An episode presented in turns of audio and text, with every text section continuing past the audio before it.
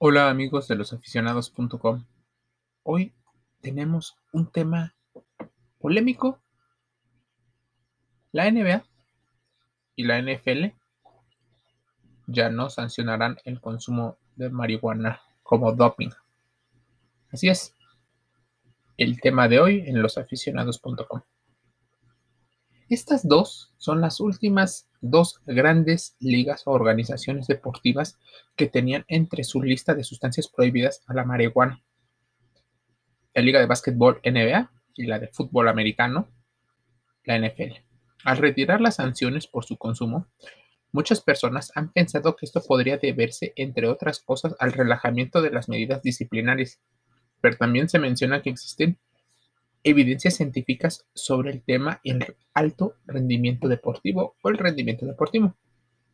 Muchos jugadores eran frecuentes consumidores ilegales en muchos estados de la Unión Americana, pero con la legalización de la cannabis y el consumo de uso recreativo y medicinal, el concepto de sustancia prohibida empezó a modificarse. Aquí no estamos a favor o en contra de los usuarios, pero es importante no olvidar que todo consumo podría tener ventajas y desventajas. También habrá que agregarse que su uso debe ser supervisado por un profesional para evitar posibles daños en el cuerpo y en el cerebro. A veces el consumo de drogas viene asociado con estados emocionales en los cuales es difícil que una organización invierta, a menos de que sea profesional el atleta y genere el suficiente dinero para que se pague el mismo tratamiento. En muchas ocasiones, si este se sale de control, el jugador quedará excluido. Aquí citamos que parte de la historia de la NFL, muchos jugadores desde los años 70 las usaban. Las sanciones existen en los registros deportivos y los problemas legales, morales y de popularidad han hecho pensar que la marihuana puede ser una de las sustancias por las cuales la gente se pelea desde hace muchos años y será cada vez más importante en el futuro. Ya existen industrias legales del consumo, bueno, de la producción y la distribución legal de la marihuana. ¿Qué implicaciones tiene? En el mundo del deporte será pionera en juntar posibles patrocinios que salvarán a algunos de los equipos. La otra es que si los jugadores la consumen y ya no es sancionada por las ligas que ponen las reglas del juego, es posible que se esté enviando un mensaje a los posibles consumidores en el cual no se logra interpretar ni todos los beneficios, ni todos los posibles escenarios adversos. Tal vez se está buscando la flexibilización para la próxima temporada 2021 de la NBA, porque la NBA ha ido perdiendo adeptos jóvenes.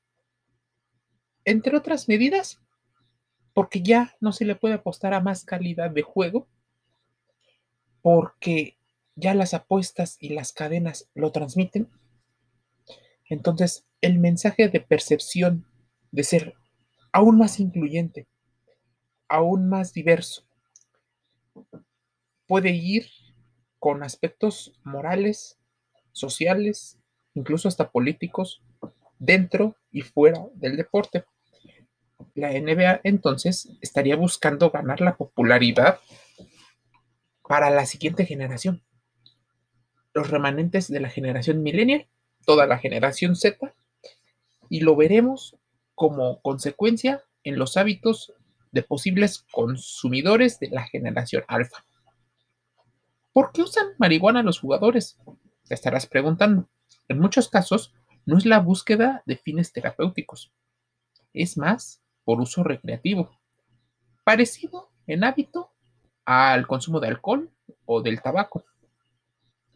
Así, ninguna de estas tres estaría bajo supervisión médica Y en varios casos son las historias personales de cada deportista que están relacionados, por ejemplo, a la depresión, a la ansiedad, al estrés y hasta con formas de diversión, por llamarla de una manera, que llevan a la evasión de la mente y por ello se incrementa el uso de sustancias.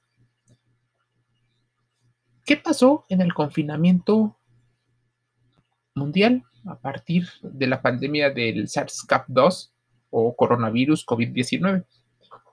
Pues bueno, las pruebas eran frecuentes y varios jugadores estaban aislados.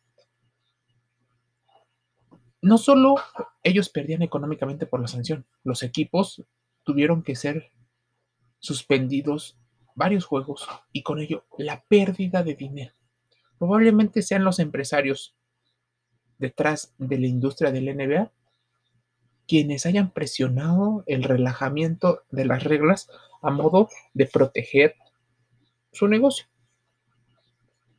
Puede ser que el error de los científicos sea apostar a que se necesitan más investigaciones sobre su uso e influencia en la calidad de juego, así como en el rendimiento, pues posiblemente ya haya muchas evidencias científicas que expliquen cómo afecta al cerebro y este a sus respuestas. Tal vez no deban de estarse enfocando en más investigaciones, pues representa más gasto y esto va en contra del negocio que busca vender más juegos, más deportistas, más venta. Tal vez la conciencia de su uso no sea tampoco una de las batallas, dado que socialmente se está aumentando el consumo, dado, entre otras cosas, a la precarización de la vida social. Tal vez los científicos deban de enfocar sus baterías en encontrar la forma en llevar su mensaje. El uso de sustancias trae consecuencias a corto, mediano y a largo plazo, lo cual podría afectar más allá de la calidad de juego a la calidad de vida. Porque muchas personas, al no verlo de manera directa, incluso al pensar que está respaldado en un mensaje directo o indirecto por deportistas, podría popularizarse algún hábito que en el futuro podría no ser muy eh, benéfico para la población, sobre todo para los que no hacen deporte. El tema se venía discutiendo desde hace muchísimo, pero el confinamiento aceleró este proceso.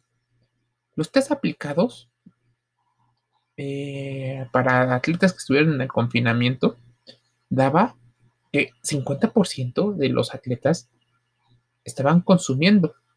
Evidentemente, muchos, eh, muchas ligas, sobre todo NBA, NFL, que son los deportes de los cuatro grandes en Estados Unidos, tienen personal médico para la salud física y emocional. Pero los protocolos de salud no especificaban que una persona extrovertida y probablemente de manera activa constantemente tuviera que estar en aislamiento. El consumo se disparó y lo sabe. Entonces, ¿qué pasaba con los test? Pues bueno, daban positivo. ¿La pandemia del COVID aceleró el relajamiento de las medidas y sus sanciones? Claro que sí. Pero los problemas de estas ligas con la guada y con la usada vienen de tiempo atrás, pues se considera que las ligas de Estados Unidos legislan de manera casera y localmente. Pero ellos y sus ligas, sus jugadores, tienen que ajustarse a medidas internacionales y test antidopaje internacionales dictadas hasta por el Comité Olímpico Internacional cuando el dinero influye bastante en la toma de decisiones y en las legislaciones, estamos ante una gran polémica y por eso publicamos este artículo en losaficionados.com. Así búscalo, los-medioaficionados.com. Déjanos tu comentario sobre el tema. ¿Qué te parece sancionar, ¿qué te parece desde la materia legal, la salud, incluso como aficionado? Dime qué opinas de que la NBA, la NFL, ya no tengan en su lista negra a la marihuana. Siguiendo, las sustancias que se persiguen tienen un comportamiento tal vez un poco más polémico, porque es más uso recreativo que otras sustancias. Socialmente, para muchos científicos, el uso de la marihuana puede ser puerta para otras drogas.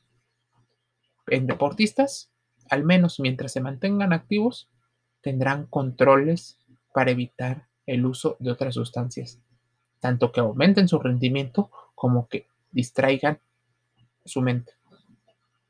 Pero ¿qué pasa con los aficionados? ¿Qué pasa con aquellos seguidores que a lo mejor no tienen el acceso a la información o la perciben de una manera distorsionada? Bueno, esto podría dar para otro tema. ¿Estás de acuerdo? Escúchanos en Spotify, Google Podcasts, Spreaker, Evox y otros medios de podcast. Pues llevamos información a todos lados como esta. La idea es que nos puedes leer, nos puedas ver y nos puedas escuchar. Pues quedará claro que necesitamos información para tomar mejores decisiones dentro y fuera del juego. Suscríbete a nuestras redes sociales, Instagram, TikTok, Facebook y otras. Mi nombre es Jorge y te envío un gran saludo.